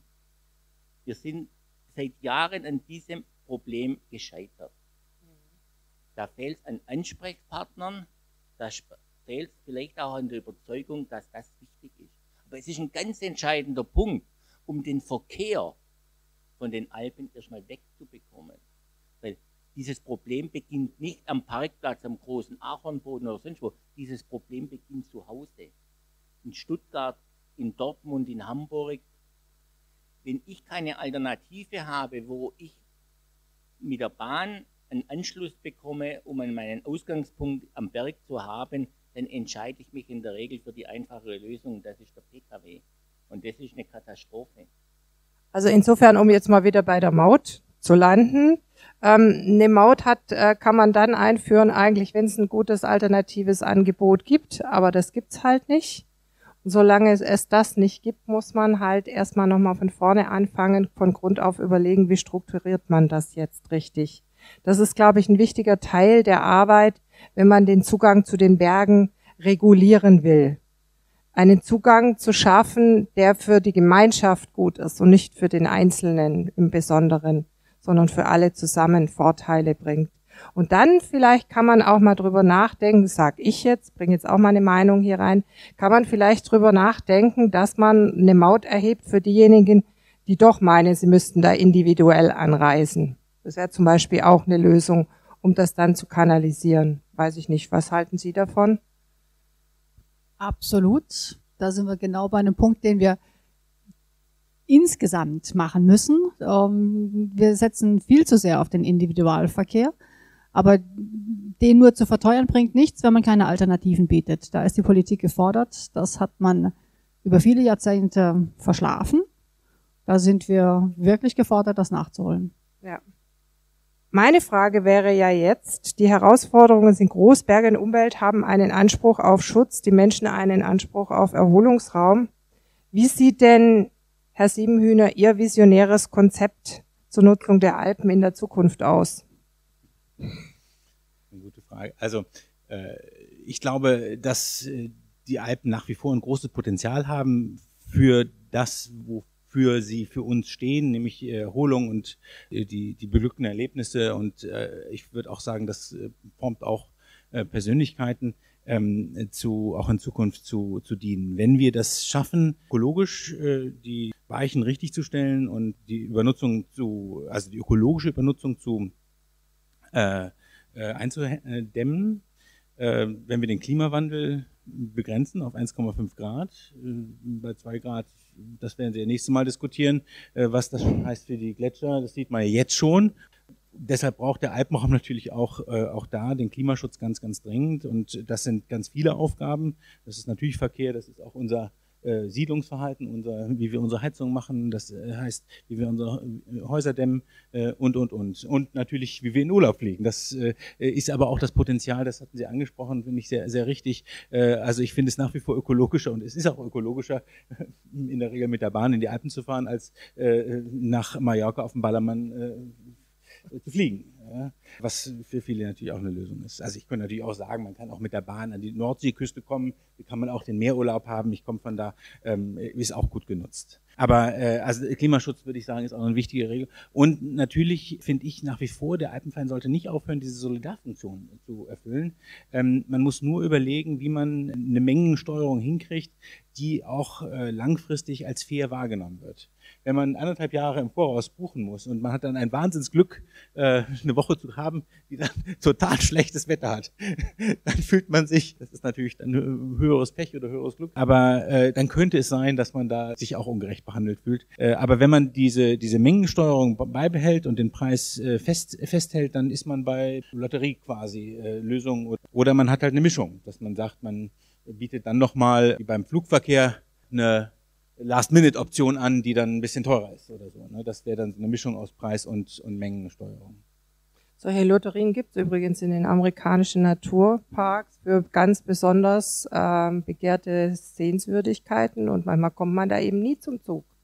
Das ist halt dann die Schattenseite. Herr Stierle, Ihre Version. Ich kann mich da von dem Gesagten absolut anschließen möchte vielleicht auch noch für uns hinzufügen, dass wir unbedingt unsere Arbeitsgebiete so erhalten wollen in diesem Gemeingutsprinzip, wie wir es haben. Denken Sie auch daran, wie wir unsere Hütten der Allgemeinheit zur Verfügung stellen. Das wollen wir auch beibehalten. Denken Sie an den Winterraum, wo man auf seiner Sektion, also in seinem Verein vor Ort, einen Schlüssel holen kann und damit in die Häuser anderer Vereine eindringen kann, legal, dort übernachten. Das Winterraumprinzip mit Winterraumschlüssel ist eine ganz große Errungenschaft des Deutschen Alpenvereins seit 1880 oder 1875. Und das wollen wir erhalten. Und das setzt aber voraus, dass wir den Massentourismus im Gebirge, den Overtourism, auch einigermaßen kanalisieren können. Weil dort, wo zu viele Leute sind, dort funktioniert das nicht mehr. Und das ist unsere große Hoffnung, dass wir wirklich unsere Gebiete nach wie vor schützen können. Das schaffen wir nicht alleine. Da brauchen wir den Staat dazu. Und insofern haben wir in Bayern mit dem Alpenplan großes Glück, der durch die Zonierung schon Erschließungsgebiete klipp und klar definiert. Allein das zu erhalten, wäre eine große Errungenschaft, zu dem hin, was Herr Siebenlinger sagt, noch zu machen. Frau Schnitzer. Ich glaube, Kanalisierung ist genau das richtige Wort. Am Ende wollen wir ein differenziertes Nutzungskonzept und der Staat hat die Aufgabe, dafür zu sorgen, dass da die verschiedenen Interessen ausgeglichen werden. Da, wo es Tourismus hat, ist es ja nicht notwendigerweise schlecht. Die Leute bringen ihr Geld, suchen ihr Vergnügen und nur weil die vielleicht auch Musik dazu hören oder so, ist es nicht von vornherein schlecht. Aber das darf nicht dazu führen, dass das überall der Fall ist. Man muss das kanalisieren. Also man muss Schutzräume einerseits haben und andererseits die Möglichkeit, auch diesen Tourismus zu erlauben, der diesen Leuten ja Spaß macht. Und da kann man sich nicht drüber erheben und sagen, oh, das ist aber jetzt nur, weil es ein Vergnügungspark ist und irgendwie als, wie nannten Sie das, äh, irgendwie Funpark oder so. Das an sich äh, würde ich mir nicht anmaßen zu sagen, das ist schlecht, das ist nur eine andere Art der Nutzung und man muss es kanalisieren. Man will das nicht überall haben und man will es aber auch nicht ganz ausschließen. Ich finde, in der Stelle muss man einfach dafür sorgen, dass beides möglich ist, aber in einer Weise, die die Alpen nicht gefährdet, sondern für unsere ja, Nachkommen erhält. Das ist das, was ich mir wünsche. Okay, wenn ich das richtig verstanden habe, dann um mal bei dem konkreten Beispiel einfach zu bleiben, würde das auch heißen, die Watzmann-Querung ist ja eine sehr beliebte und es sind wahnsinnig viele Leute da, war vor 20 Jahren schon so und wird wahrscheinlich heute nicht besser sein, dass man sich vielleicht auch mal darauf verständigt, dass man solche bestimmten begehrten Routen auch nach dem Losverfahren oder nach äh, langer Vorausbuchung macht und wirklich dann auch die Zahlen der Begehr auch wirklich begrenzt, weil sonst äh, das System irgendwann äh, kollabiert. Sind Sie da mit mir einig oder würden Sie mir da widersprechen? Ich weiß jetzt nicht, warum der Watzmann an sich gefährdet ist, wenn da jetzt zu viele Leute langlaufen, dann ist es wahrscheinlich eben. Ist ja auch gefährlich für die, die da laufen. Ja, okay. Also in dem Sinne, wenn es dann das Problem hat, wie es auf dem Mount Everest jetzt hat, dass ja. die Leute da ja, gefährdet werden, dann muss es unbedingt begrenzt werden. Ja. Wenn es nur einfach so ist, dass man da nicht mehr dieses erhabene Gefühl hat, ja gut, dann suche ich mir eben als jemand, der dieses erhabene Gefühl haben möchte, suche ich mir einen anderen Berg. Dann steige ich halt, ich würde ja, auch nicht mehr auf dem. Nein, nein, die Sicherheit ist ja bei solchen Sachen immer die Sicherheit, auch ein großes genau, Problem. Dann muss es eine Regelung geben und das wäre mit Losverfahren genau. für mich völlig okay. Ja, also Sicherheit in Bergen ist immer Eigenverantwortung im Wesentlichen. Also äh, ich kann den Alpenverein nicht verklagen, wenn die Brücke bricht, wenn ich da gerade rübergehe, oder? Berge sind ein gefährlicher Lebensraum. Äh, und äh, also man muss auf, also in vielen Touren jeder Schritt muss sitzen und äh, da kann ich jetzt niemanden verklagen, wenn ich äh, mich dann also wenn ich natürlich Steine lostrete, damit jemand anders gefährde, das ist natürlich äh, immer eine Gefahr, aber ähm, äh, also äh, es, es muss ein Schwellenwert dieser dieser Fremdgefährdung überschritten sein, dass äh, durch die allein durch die Befüllung so viel passiert, dass äh, ich hatte mir vom heutigen Abend ähm, ein bisschen Inspirationen erwartet bezüglich der Wirtschaftsweise generell, in der wir leben. Also ähm, Klimakrise ist angesprochen worden, Biodiversitätsverlust, Schere zwischen Arm und Reich. Also es ist offensichtlich, dass unsere Wirtschaftsweise so nicht mehr funktioniert. Und ich hatte mir so ein paar Inspirationen oder Antworten aus dieser Alpenvereinskultur erhofft. Vielleicht können Sie da noch ein paar, ein paar Inspirationen geben. Also das ist ja auch in der Ankündigung so geschrieben worden, was kann sozusagen das, die Ökonomie als solche von diesem Solidarmodell lernen. Und wir haben jetzt sehr viel, das fand ich aber auch gut und wichtig, erstmal versucht zu verstehen, was dieses Solidarmodell ausmacht und wie es charakterisiert ist. Und ich habe mir im Vorfeld auch so ein bisschen Gedanken gemacht, was heißt das für andere oder für die gesamte Ökonomie. Ich denke, eins, äh, worüber wir jetzt viel geredet haben, ist Umgang mit Wachstum, was äh, ja auch ein zentrales Thema für unsere gesamte Volkswirtschaft ist oder die gesamten industrialisierten Volkswirtschaften, wenn man es vielleicht genauer sagen will angesichts äh, knapper oder bindender Ressourcen, äh, äh, inklusive natürlich des Klimawandels als öffentlichen Gut sozusagen stabiles Klima zu haben. Ich bin mir nicht ganz sicher, ob man eins zu eins das Modell des Alpenvereins auf die gesamte Ökonomie übertragen kann. Wir haben überlegt äh, im Vorfeld, ob, wenn wir sagen, Verkehrswesen, äh, der Staat ist ja bei uns für die Wege zuständig, das wäre so ein bisschen was. Ähm, aber was sind dann die Hütten? Sind die Autos die Hütten? Dann müssten die von einem Verein äh, und dürften nicht von privaten also da müsste man überlegen, wo die, wo die Analogien tragen und wo nicht. Was äh, äh, man aber gut sehen kann, fand ich, dass die hatten so ein bisschen diese Beispiele zwischen äh, Allmende-Problem und Trittbrettfahrerproblem. In der Ökonomie ist man jetzt sehr stark auch dabei, solche Fälle zu beforschen, wo es äh, ähnliche Ausgangssituationen gibt. Viele Individuen gehört ein Gut, ja, übertragen könnte man sagen die Alpen oder ein, ein anderes Gut. Ähm, und es klappt doch die zu bewirtschaften. Und äh, die äh, Wirtschaftsnobelpreisträgerin äh, Ellen Ostrom hat sich auch zum Beispiel die äh, Schweizer Alpen angeguckt, äh, oder die Al Almenwirtschaften, äh, die auch ohne ganz enge Eigentumsrechte auskommen, aber sie funktionieren. Und die Zahl der Kühe äh, bleibt da äh, äh auf einem nachhaltigen Maß. Äh, und äh, sowas hat in vielen Teilen der Welt auf einer äh, meistens kleinmaßstabigen Ebene äh, gefunden äh, und äh, ja dann diese Theorie von der ähm, Tragik der Allmende äh, kritisiert, ähm, weil sie nicht immer und überall gilt. Äh, äh, und äh, ihre Kernforderung ist, Institutionen zu schaffen oder Regeln zu schaffen, die, und Sie haben es ja auch mal angedeutet, auf Vertrauen basieren oder auf äh, ähm, äh, wechselseitiger Kontrollmöglichkeiten, Monitoring, Mit, Mitbestimmung. Und der Verein ist natürlich sowas, wo es ein bisschen mehr Vertrauen gibt als in der Wirtschaft, wo es eigentlich keine Kommunikation außer über das Geld gibt. Und in dem Sinne Strukturen zu schaffen, Institutionen zu stärken und vielleicht mehr auch soziale Normen einzuführen, die im Wachstum zum Beispiel sinnvoll werden lassen oder den Schutz der Güter, die wir brauchen, sichern helfen ähm, eben nicht allein über äh, nur den Markt und das Vertrauen in den Markt sichern soll. Ich habe ja versucht, das ein bisschen anzudeuten, als ich ähm, erklärt habe, was beim Alpenverein so besonders ist, nämlich, dass es ein Verein ist, eine kleine Gruppe von Menschen, die sich gut kennen und sich vertrauen und dementsprechend auch bereit sind, in die Vorlage zu gehen.